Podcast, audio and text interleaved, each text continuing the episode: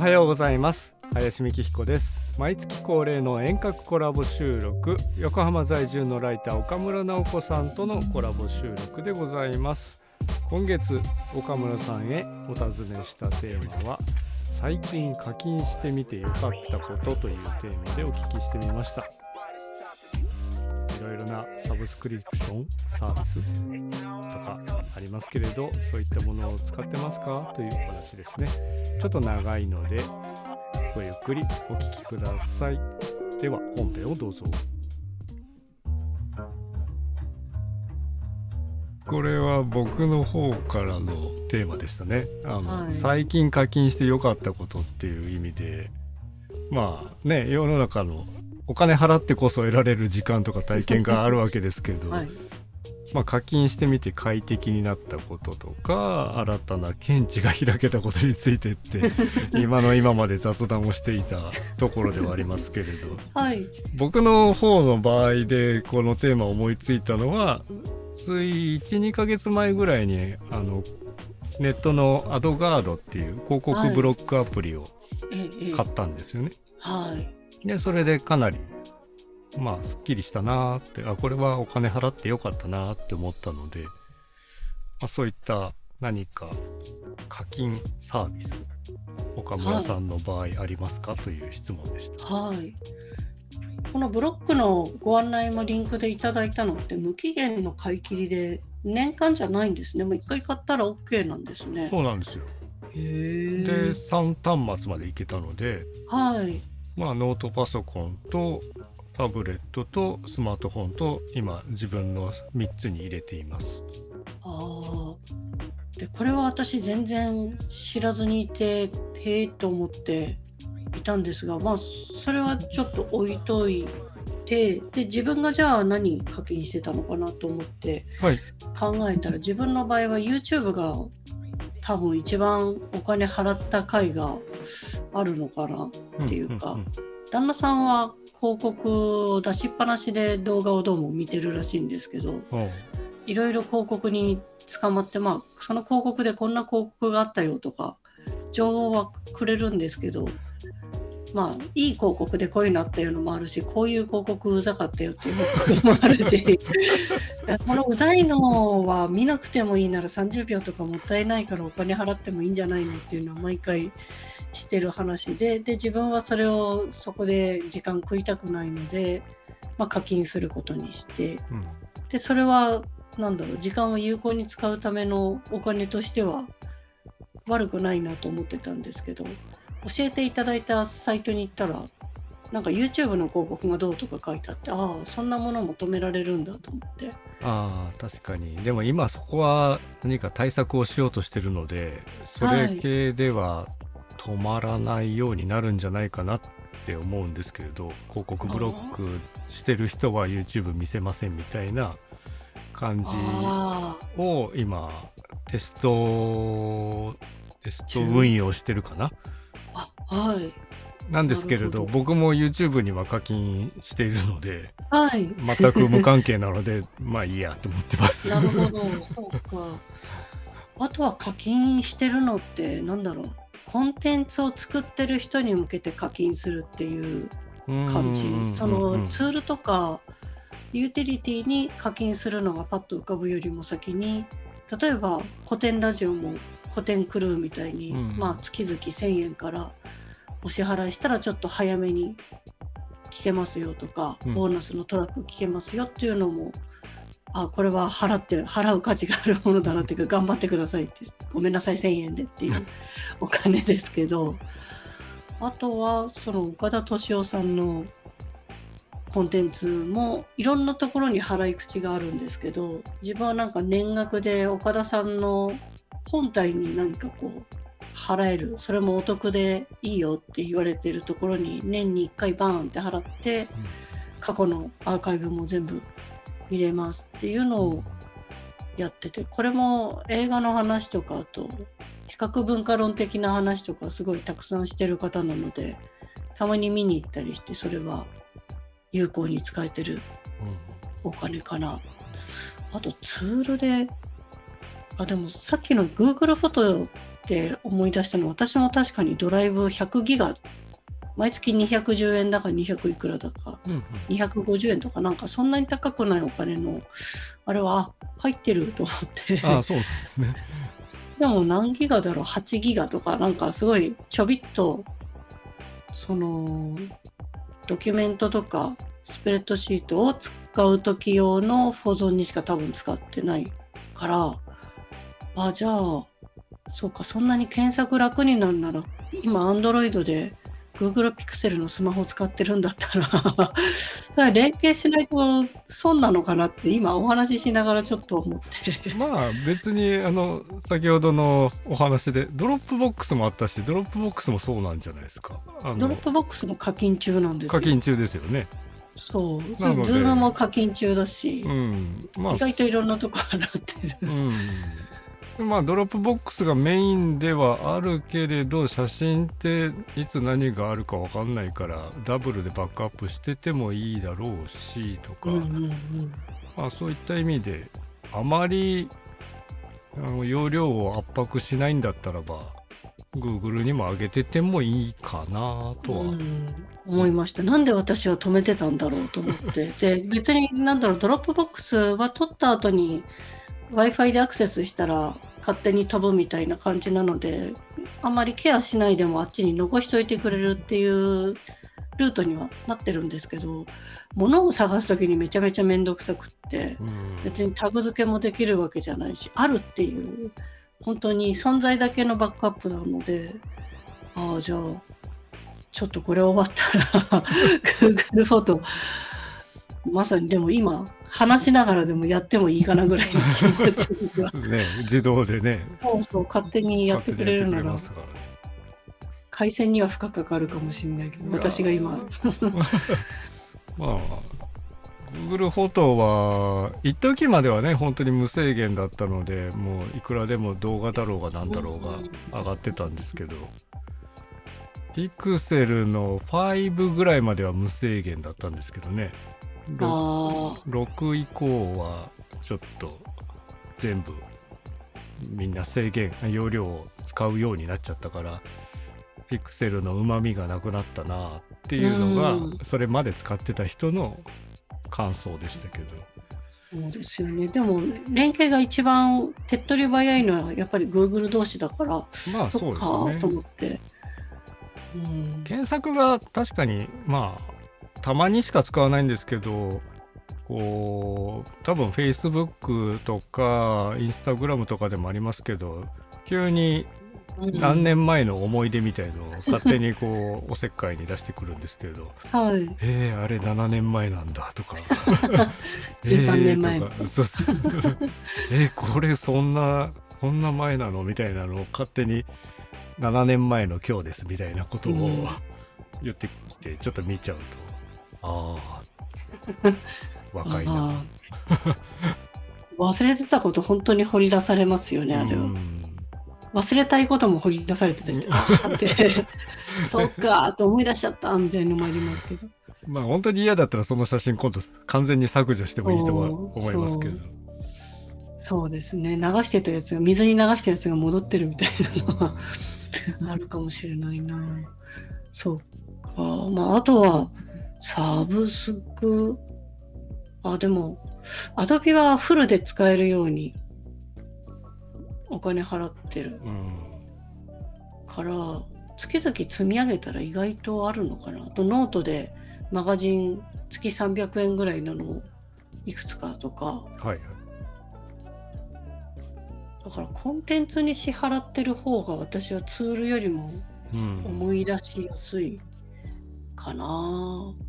そう今の感じだとそうですねこう利用利用者っていうよりは消消費者というかあのユーザー側な感じはしますよね。作ってる人になんかそのお金でよろしくお願いします。頑張ってくださいっていうか、いやいつもありがとうございますみたい大な。事ですけど。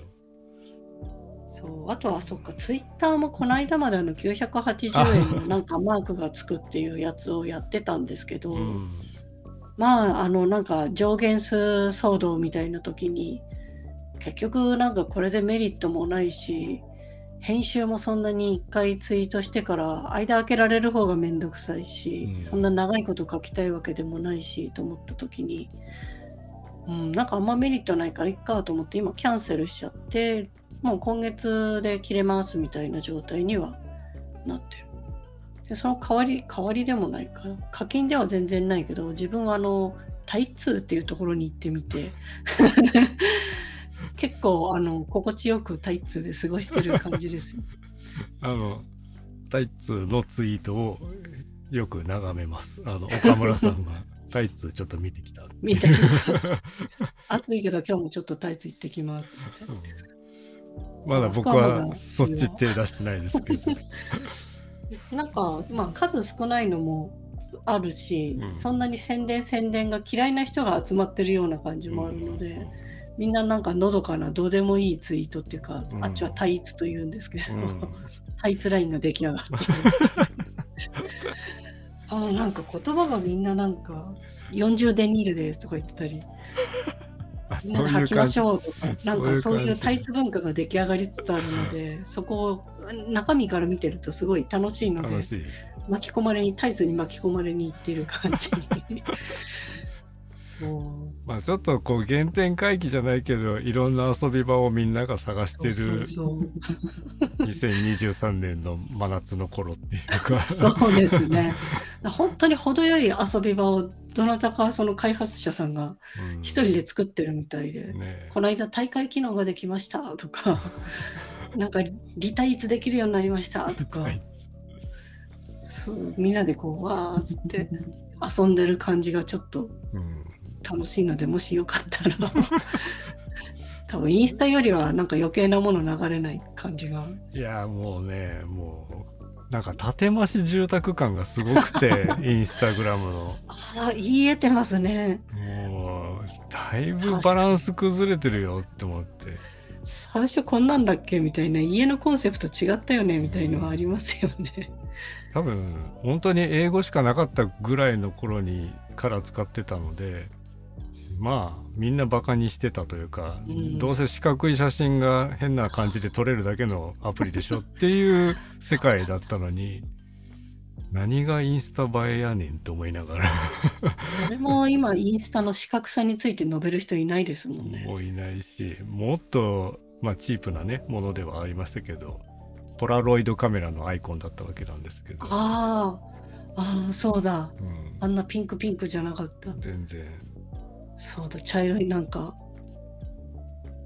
まあ素朴な感じだまあ、ったのが、インスタントな感じではあったしうんうんうん。ただの日記っていう感じでねそのアプリ上で。それこそ今日行ったところとかなんか面白かったものを記録っていう感じではあったんですけど。ああそっか。絵日記な感じ。デジタル絵日記みたいなイメージで、そうですね。文章も少ないし、うんうん。まあ、写真だけ上げてぐらいだったりとか日記的な感じではあったけれどまあ動画は流れるわ。デコレーションするわ。宣伝流れるわ。おすすめばっかりだわ。あれってなんか必要な機能どこにあるか分かんなくなっちゃったしとか。そうですね。そうか。時代たコミュニケーションツールになっちゃったからえーここ使わないといけないんかなっていうのがまあバンドマン的にも今そんな感じなんですよね。うん。名刺は持ってないけどインスタはあるでしょみたいな。ああそっか。名刺代わりに。うん。大体の活動とか本本気でちゃんとやってる人はもちろん楽器のこととか音楽のことだけ上げてたりするでしょうしうん。他の職業の方もちゃんと自分のブランディングでやってると思うんですけど全然興味ない ああ私でも今インスタに3つアカウントがあることになってるのかな。一つは今メインの自分が写真あげたいからって作ったところに写真あげるっていうのと自分の本人がどうにかやるっていう感じのと。一つはもう一つはショップがあるのでそのショップと連携させて、それも Facebook の方にその商品を表示させるにはどうもインスタの何かを経由させないといけないっていうので、そうかと思って半分遊びで接続したらどうなるだろう実験ぐらいな感じで 作ったのが一つとあとはなんか動画だけ上げてみたらどうなるのかなっていう、うん。本体の方でやると本体の方が好きで上げてくれた人には絶対邪魔になっちゃう情報は。それはそれで別に置いとくかって言って。あんまり更新がす好きでやってるわけじゃないというかうん。義務感であそろそろこれは何か上げなければいけないのではな感じになっちゃってるから、うん、消すのももったいないけど、まあ、でもそうか割り切るのもありだなって今のお話を聞いていてちょっと思いました。あまり自分のもうすでに上げたものに関し関しての執着がないので別にそれが消えることはいいんだけれどそういえばそうか。結局お店系も今やたらビジネスアカウントが増えて そこを一番最初の情報発信源にしてるのが多いなと思って。インターネット上のホームページじゃなくてツイッターでもなくてインスタグラムのストーリーで上げてくるとかうんってなって。まあなんか電車とかでも満員電車だとその若い人が画面触ってるのが見えちゃう時とかあると大体みんなインスタ触ってんだなっていうかうんピュイピュイピュイピュイやっててで何かがあるとこうやって止めてみてまたこうやってやってっていうのは、まあ、あの波に乗らないとビジネスをやる人はちょっと大変なんだろうなと若い人に向けて何かやりたいっていう人は大変なんだなとうんでゼロってそういう意味では商売したりお知らせしたいことがある人はうん手放せないですよね。っていうのがもうあからさまに見えるからよりこ 嫌な感じって距離を。いうかそうですよねやっぱり。今も私もこんな感じでそこじゃない世界で生きていきたいって思ぜひぜひタイツ着てください。覗くだけでなんか楽しいとは思うんですけどね。へえとう思って。後で調べてみるぜひぜひ気が向いたらタイツ強制はしませんタイツはまだ課金はないんですねむしろなんかみんなが課金したがってうずうずしてる感じっていうんですかね。あの開発者さんに頑張ってくださいのあの投げ銭でもいいからなんか作ってくださいっていう人がいるぐらいで、もしでもそれができたらちょっと自分も何がしかこうお渡しをしたくなるような感じ。だから広告費を止めるための課金よりはもうちょっと前向きな課金をしたい。開発のためのというかね。そうですね。ああそっか。最近あとあって思ったのはあの図書館で雑誌図書館雑誌専用図書館っていうのは大谷総一文庫っていうのがあの世田谷かどっかの八幡山っていう場所にあるんですけどあれの個人会員っていうのが年間1万円ぐらいででそこは雑誌をこう保存していて検索しに行ったりデータベースを作ったりっていうのほんと560年前からやっててマスコミの人御用達みたいななんか調べ物すんならまずそこ行きましょうぐらいなすごいデータ量なんですけどやっぱり国会図書館とかがデジタル化するとか他にネットでこう探せるものが増えちゃったりしたからその図書館自体がかなり経営的にやばいいというか、カツカツな状態で何年か前にクラファンやってたりもしたんですけど、でクラファンにはやってみてあでもそうか。その普通に個人会員としてそこにお金払えば一応そこのデータベースも使えるようになるしそこも経済的にちょっとでも一助になるんだったら、あじゃあ払えばいいじゃんってすごい思って。あそっか気がつかなかったと思って。そこ払ってるっていうのもありますね頑張れっていうお金を払いたい感じ。がそうですよね。めちゃくちゃ応援する人ですね、ファンうん。ファンファンといえばファンでもありうん。サポートする人というか。だからなんか林さんもそういう応援じゃないけどそういう課金ではなんかありますか？うーんなんか継続的にっていうのがすごく少なくてですねあのちょっと話はずれますけどはい。分割払いがすごい嫌いなんですよね。あーあだから今回紹介いただいたのも買い切りだから踏み切った部分そう。が 携帯電話の分割払いが本当に嫌いではい発端というか最初から。じゃあ買い切りで最初に何万円とかでこう端末を1個買っちゃうしなんか毎月持っていかれるのはなんかすごく嫌な性格ではい。あだから。YouTube の広告ブロックでもあるし YouTube ミュージックっていうのが使えるのでそうですね。はい。その前身というか前の形は Google ミュージックっていうのがあってはい。それが一応月々そうだった980円とかだったんですよね。そっか、Google でしたね。うん、で自分の持ってる CD のデータ音源のライブラリを Google ミュージックに上げるってことができてまあ音楽だけこう保存できてていつでもどの端末からでも自分のやつなので聴けるっていう。で手元の CD がもし壊れたりとかなくなっても大丈夫ってやつにもう10年以上前からやっててはい。でそれが急に YouTube ミュージックになるよってなって 値上がりするよってなって。ええあそうなの？ってなって。で1180円で。でも YouTube の広告もカットだよってなるからまあじゃあそのまんまスライドしますかという感じで。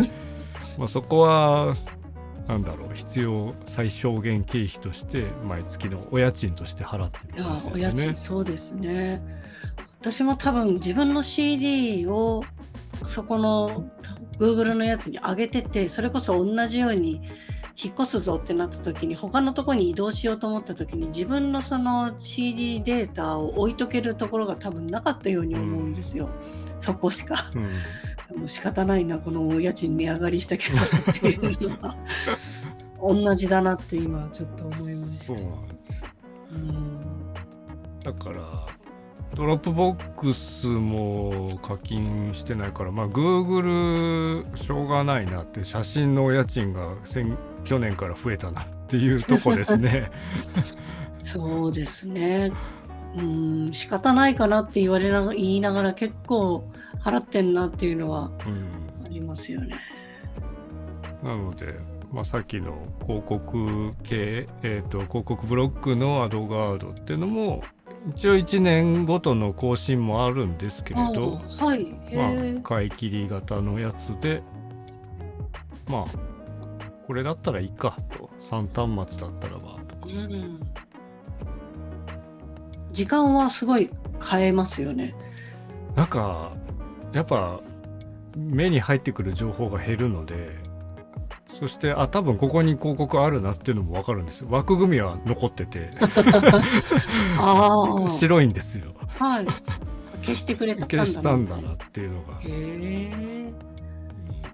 あんまり恩恵を感じてはいないですけれどその外出先でスマートフォンで何かを探した時にそのバナー的に出てくるやつが消されるからはい。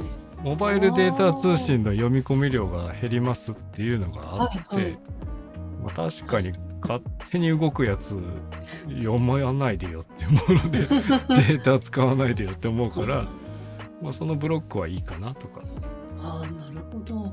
なんかブラウザだけだったらなんかブレイブだっけななんかライオンのマークの橙色のアイコンのがあってそれはどっか人に教えてもらったやつでまあ何かあの雑誌の記事とかをツイッターから見に行ったらもうものすごい広告だらけでうん。どこクリックしていいかよくわかんないやってなっちゃった時は URL をそっちにコピーしてうん。まっさらな状態で記事だけにして読むって言って臨時の使い方をしていてうん。普段は Chrome を使ってるんですけど、うん。今んとこそれは無料でやってるのかな。でも他の広告は普通に関係なくブラウザなだけなので、うん。うん、そういう意味では3900円がそこに効くんだと思って。そうね。なんかデータ通信量を抑えることとまあうーんスペースのうん。画面に映るスペースの感じが変わるのとっていうとこは実際消えてしまうともう何もさも当たり前の世界になっちゃうのでよくわかんなくなるんですけど。はい、多分知らない端末で見るとおおってなると思いますけどね。結構ガチャガチャしてる感じになってるんですね。動きますよね。あなんだろう応援型みたいな何かを消すとか何かデメリットを減らすための課金とまあなんかコンテンツ作ってる人の足しになれば系とかあるとしたらあんまりうん。足しになる系っていうのは やってないな。やってない。ああそうなんですね。やってない。ダメな人。いやいや本人がいただいてもいいぐらいかもクリエイターとして。本人は本人も全然いただいてはいないでなんかいっぱいやってますけれど。はい、うんそうですね。あんまりそういう最小限に結構削ってますよね、うんだからそういう視点で何かアプリだったり買う時も1年間の、ね、年ウイルスバスターとか昔の感じとかも、ううんーんって思ってます。また来年も買うのかみたいうなって思って。なんかセールの時にこう1年の安いとかいう時に買ったりとか。はい。そうですね。自分もなんか多分そのツール系で年間っていうのはできれば買い切りにしたいけどそれしかもうないですみたいなこと言われちゃうと仕方ないなって思ったりもせめて年額どうせ使うから年額でお安くうんうんするぐらいしか知恵が働かないといやいうか確かにそうです。Google も1年払いで払ったような気がするので結果的にはちょっと安いとか。うん。これはいいかな。応援応援応援。ネット上じゃないですけどモンベルの年会費。ああそうか。はい。確かに最近そんなに買ってないけど多分つ 次も更新はすると思うし。はい。それこそ応援でそうですね。企業応援と50円だけどっかの寄付に使われるっていうシステムなので、まあそれは応援系かなうん。とは思いますね。そうか。ネット経由しないお金ってなんかあるのかネットを経由しないそういうねなかなかクレジットカードの年会費とかって別にちょっと違いますしね応援じゃないし。むしろ自分たちがこう大きめの還元を得るための年会費？うん。あでも自分でノートとかをマガジン化して定期的にこうお金を得る人も増えてるけどあれをやるっていう勇気がない気がします。なんだろう。私は逆に継続で払う分にはそんなに自分が納得してたら払うんですけど継続して自分が何かを提供する自信が全くないなと思って。気まぐれにそれこそ 買い切り型じゃないけど買い切りの逆ってなんだろう。一気に提供型みたい一括提供型みたいなバーンって出したやつを皆さんが時間をかけてこう消費してくれる方が気持ちは楽だなと思って。でもあれじゃないですか？あのユーデミーの講座とかもそういう感じでしたよね。そうバーンって出して。今ちょっとずつなんか使う人が動いているってくれて。うん。なんかそれは合ってる今おっしゃってた通りになってるっていうか今度あれちょっと英語版になるんですよ。へ全然違うプラットフォームの方がそのユーデミのをちょっと見て英語版どうですかってこれを英語版に翻訳するのはこっちでやるんでえうん。やってみませんかっていううん方がいて。でユーデミの方にも著作権的にこれは大丈夫でしょうかって言ったら日本語版日本語の音声がついてたりしたらかぶっちゃうからうちの競合になっちゃうからそれは規約に反するけど英語の字幕と英語の音声だったらこっちの日本語のお客さんと全然かぶんないだろうからうん。それは提供しても同じ内容でもいいですよみたいなうん。お話があってそっかって言って。だからあれもコロナ禍の中で無理無理作ったやつが 3年後そういう風になるんだと思って。すごいな面白いと思って。だから一気に作ったのがどっかで知らないとこで何か起こるのが自分にとって一番楽ちんみたいな。あまあね。いやそれだけのクオリティのものを一気に提供したからそうなったんでしょうけど。のかなもう最初はもうちょびちょびでここ数年っていうかこの3月ぐらいまではもう全くあるけどみたいな。なんか気が向いてくれた人が本当に数人使うかなみたいな状態でちょぼちょぼやってたのが何かの表紙でそれはうん。知られやすくなったけど、うん、あとでも電子書籍もそうだし一回バーンって出してうん。数年かけてこうちょぼちょぼ買ってもらったりとか。韓国語でしたっけ？あにもな国語でしったたっけりね。して、うん。うん、あれも、ね、し知らないところでじゃないけど一個バーンってやったやつの成果で出るけどだからノートでこう毎週1回必ず3,000字書いてマガジンやりますとかすごいなと思ってそ確かにそういうことしたらなんだろうその人のコンテンツをその人しか得てない経験を文字化したらお値段つけてもそれは価値あるわとは思うんですけど真似できる気がしないみたいな。普通のブログでさえうん滞ってんのにお金いただいて責任持ってやるとなったらもうそのプレッシャーでやってられなくなっちゃうからそれこそマガジン1個バーンって出しといて好きな人はちょびちょび買ってくださいが1個あるみたいな、そうですね。うん続かないですねまあでもそれが合う人、うん。一気にができない、岡村さんみたいにはできない人、やっぱりいると思うので、そうか。うん。そういうノートのマガジンで今お話聞いてて思い出したのは最近あの椎茸占い一回買い買いました。へえあの方はなんか雑誌から独立じゃないけど雑誌なくなっちゃったからって言って。そうなんですよ。それ出でてきて5月で5月末で終わっちゃって雑誌のウェブ媒体が終わって、でももともとノートの方で毎月こう各12星座を出してたりはしたあのであはい。有料型でそれは、はいはい。まあ6月は放置してたんですけど7月1日にまあ今までもそれこそ応援型でいろいろお世話になったし今月は、あの払おうと思って。ね えと思って払った払って7月を読んで見てたらその再始動しますっていうのがちょうど昨日ぐらいにはええ出たので、ああ絶対すごいファンの人何十万人もいそうだから、うん。もう一気にそこで生活の上は困らず自分のペースでできるし検閲も入らないから。うん。よね。そっか。ね、それをこそ本当にまた無料でやっちゃうのか何かちゃんとお金の発生する仕組みにするのかは分かんないですけれど、うーん。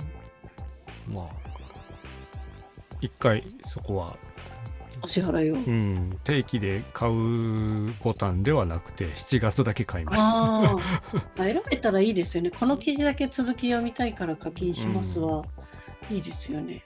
もちろんね定期の方が安かったりするんでしょうけど、うん、うん。でも月に3回買うぐらいだったらアラで買った方がいいなみたいになるとうん。ポツポツでやったりとか、うん。計算はしますよね。うん。なんか雑誌とかを昔買ってた感じでもあこの雑誌は好きだけど F1 の時しか買わないとかそういうのあ。があったんで。うん なんかそういう買い方というか自分の興味のある時だけ買うっていうのがまあ確かにうん。ノートのマガジンっていうのはそういうのに近いのかなとは思いますけど、そうですね。う。ん。そういえば、しいたけ占いさん、しいたけさん、この間、有林堂の動画に出てらっしゃいましたよ、しいたけで。ああなんか見てはいないんですけど出ましインタビューというか対談やりましたみたいのはどどっかで眺めたような気がします。なんか、パッと画面がフクロウのぬいぐるみと、うんしいたけのかなんかバーンってやつで下に体はついて動いてるんですけど顔は映らないようになってるから、ね。なんかプロデューサーさんが生き物が誰も映ってない画面だって言って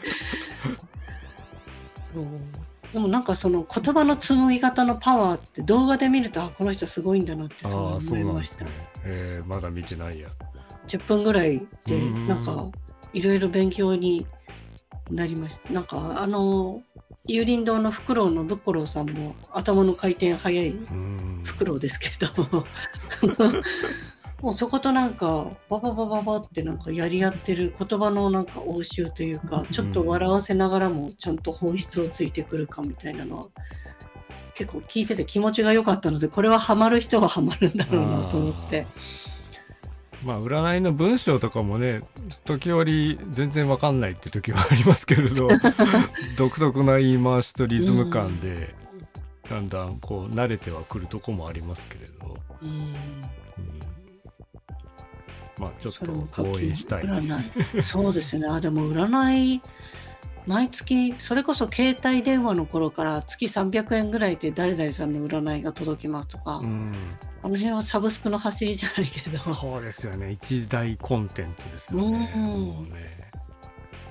あの頃課金しないけどやっぱり最近からここ45年ぐらいサブスクって言われて仕方ないなサブスクしたくないけどハマるしかないのかみたいな。うん。それこそ YouTube とか課金しだした頃がスタートかな。ゲームがファミリーコンピューターファミコンからゲームをやってましたけどゲームのこう月々払いがすごく抵抗があって買い切りで遊びたいって思うんですけど。あうちの旦那さんもそれで多分卒業しちゃったと思います。前 ハードがあってソフトがあってっていう時はちょっとなんかやってたりしましたけどそのスマホとかパソコンのゲームで毎月とか言われると「いやー」って言って。うん。もちろん運営する側としてはまあいいことも昔と変わったなと何かバグがあっても修正ができるっていうことと、うん新しいこうお遊びコンテンツを追加できるっていう意味ではお金を払っている価値というか終わらないっていううん。ことができるようになったっていうのはありますけど買い切り型だともう制作費があって作って売って終わりってなるんで。うんまあ、作る方の費用としては読みやすいっていうか会員がこれだけいたらこれだけお金は入ってくるだろうからって言って開発費とか考えやすくはなるんだろうなと思うんですけど果たしてそこまで年間で合計いくらぐらい払うだけの価値を自分は感じてるだろうかとか冷静になって考えると自分にとってゲームはそこまでではうん。ないなぁと思って。うん。うん。ね、普通のまずそもそものパッケージ価格もなかなかなお値段ではあって 本体も買おうかって思うとまたなかなかな感じでそうですよ ああね。高いなーって思ったりしてうんでもあそこで暮らしてるような人とかすごいハマってる人はそれだけ払ってでもやっぱり居場所は持っときたいって場所ですよね。であるしまたそこにもねチャットだったり文字のコミュニケーションだったりいろいろなものがもうてんこ盛りにあるのでうん。やっぱりそのお金もそうですしそこの関係性の価値がある場所ではあるなとは思いますけど。うん。まあ、関係性に払ってる感じなのかうな。ん。サロンの会費ですねもうなんか。そうですよね。あくまでもゲームを題材にしたそのコミュニケーションの場所でもあるだろうから。うん。それは全然否定しないんですけれどまあ自分がどこまでそこに入り込みたいかというとっていう感じではありますね。あでもオンラインサロンみたいなのにちょっと数年前にどんなもんなんだろうと思って一つ二つちょっと登録して入ったことはあるんですけど一個はもう自分が合わないと思ってやめちゃってもう一個は主催者の人が自分に合わないからやめますって言って サロンごとなくなったみたいなのがもう一個と。そんなことある。うん。まあ、岡田敏夫さんのだったんですあけど。そうですね。なんかその人は多分岡田さんは昔からもう20年ぐらい前からそのサロンっていうシステムがない頃から自分のホームでそのシステムを作って課金しながら定期的に何か話をできる場所みたいのを持ってたっぽいんですけど、まあこのサロンの波に乗って自分も DMM かなんかあの辺のシステムを使って始めたけどなんか自分が疲れちゃうんでやめますみたいな。まあでもいいですね、そううね。んその代わりなんか定期的に YouTube とかコンテンツ無料の部分と有料の部分とっていうのを出してるからじゃあいいかと思って、うんじゃあ有料の方聞けるならそっちで お支払いしようと思ってでもう一個はホリエモンのところに一回入ったことがあって、もう別にホリエモンが出てくるわけじゃないっていうか、もう、んその時点ですごい規模感に多分なってたから、ホリエモンの弟子みたいな人たちが回してる感じ。だから、ホリエモンじゃないんだと思って、2、3回何かでこう、オフ会みたいのは行ったけど、なんか考えてたのとは違うんだと思って、うん抜けたりしたことはあります。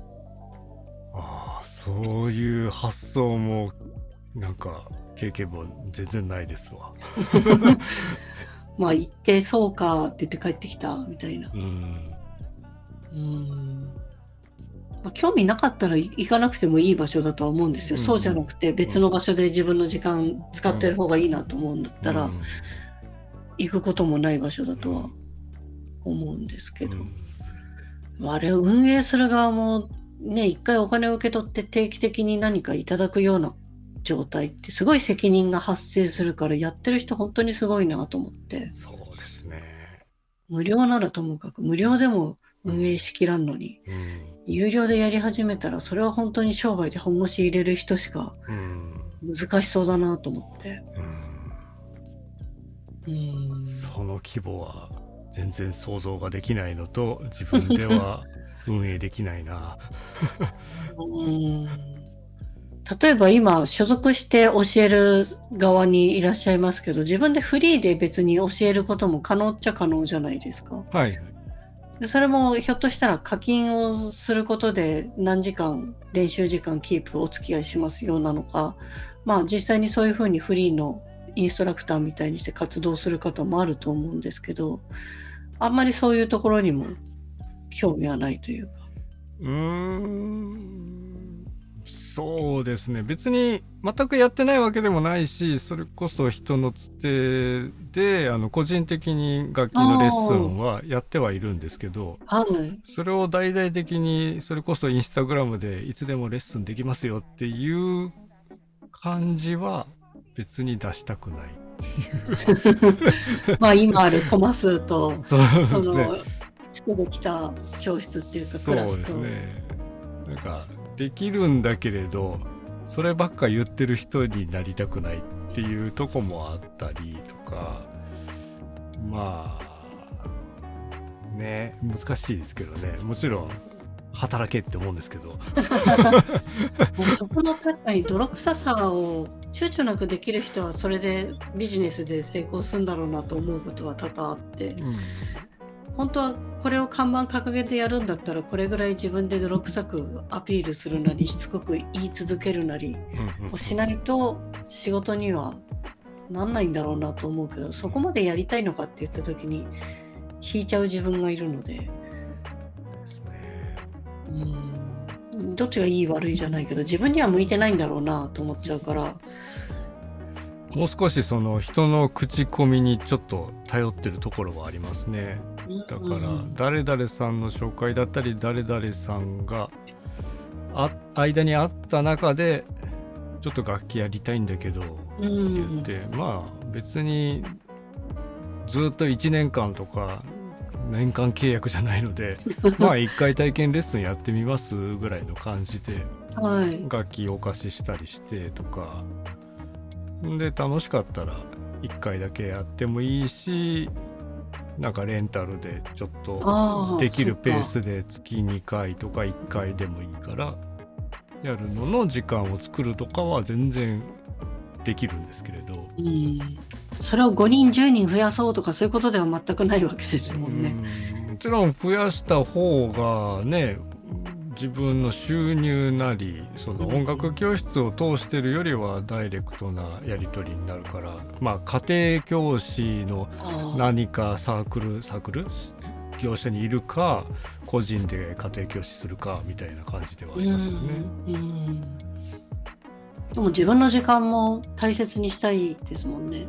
自分の時間といえばそれまでなんですけど多分ね、まあ、自分で言うのもなんですけど割と時間かけてあのい用意してんですよ。それぞれの人の レッスンのはいはい。譜譜面なり。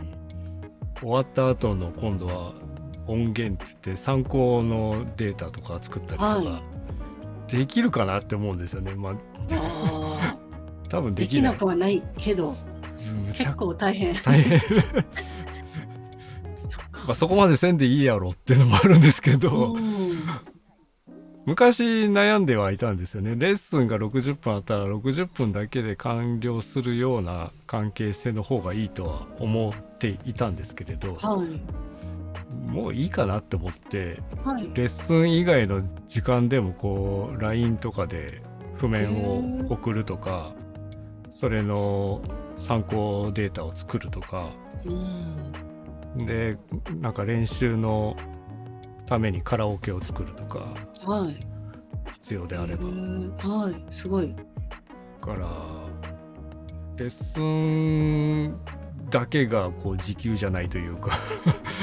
まあ時給で割ったら結構大変なことになりそう。がなるしとか、まあ、そういうところも数、まあ、十数人数十人にやっていると思うといやこれ以上無理か。なとかうん。あもう確かに。それ以上は。とかすごい。思っちゃうんですけれどまあそれも理由にはありますね。うん。もう枠いっぱいな感じ。うん。でもあるではないとは思うんですけどね、まあ、その中で個人的にいろいろこうね。なんだろうスレッド見て遊んでるとか そういう情報収集も必要ではあるんですけれど、はい。うん、というのがなんか自分の話になっちゃった。でも課金っていうもの自体でもそっか考える前あのお聞きする前にはあんまり考えてなかったことでやっぱりサブスクリプションっていう感じの課金もあるし応援するっていう課金があるんだなっていうのが今日の発見でした。月々何かお支払いしてるっていうことだとまあその2つが大きな柱な感じですかね。ですよね、ううん。どっちかには分類されるのかな？そうですね。使用料としてっていうのと頑張ってっていうの頑張ってとの方と。そうですね、そして岡村さんは割と頑張ってが多い。多い。ね。割合としては自分も言われて振り返ると思い出すのはそっちの方が多いからうん。あそっか結構払ってんだと思って。もうちょっと自分ががめてるイメージだったから。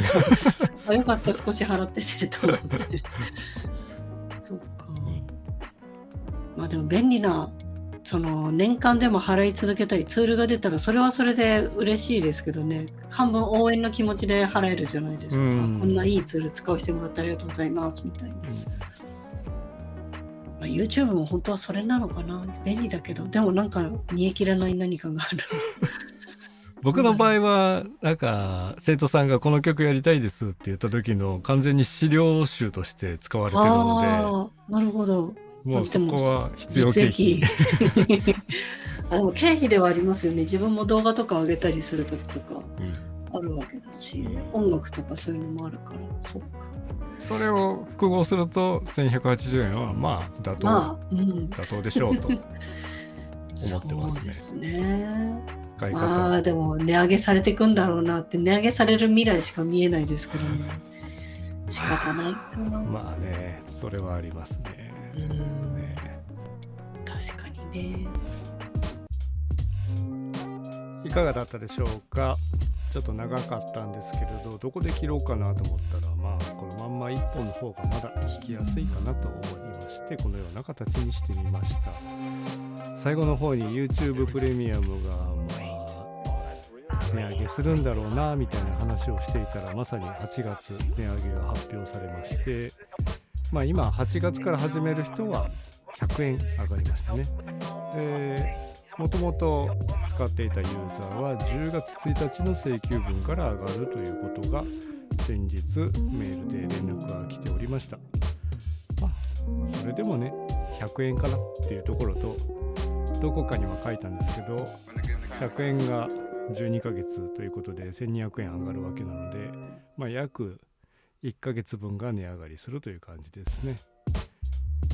1年が12ヶ月だったのが13ヶ月になる感じっていう1回考えたりもしましたけれど、まあ、それがずっと続いていきますので。ね、これが1280円がまた上がるかっていうのが12年でまたやってくるかもしれませんけれどまあうまいことお付き合いしていきたいなと思っております。岡村さんのチャンネルでも林がお話をさせていただいておりますので是非そちらもアップされましたらお聴きください。では本日はこれまでにしたいと思います。林幹彦でした。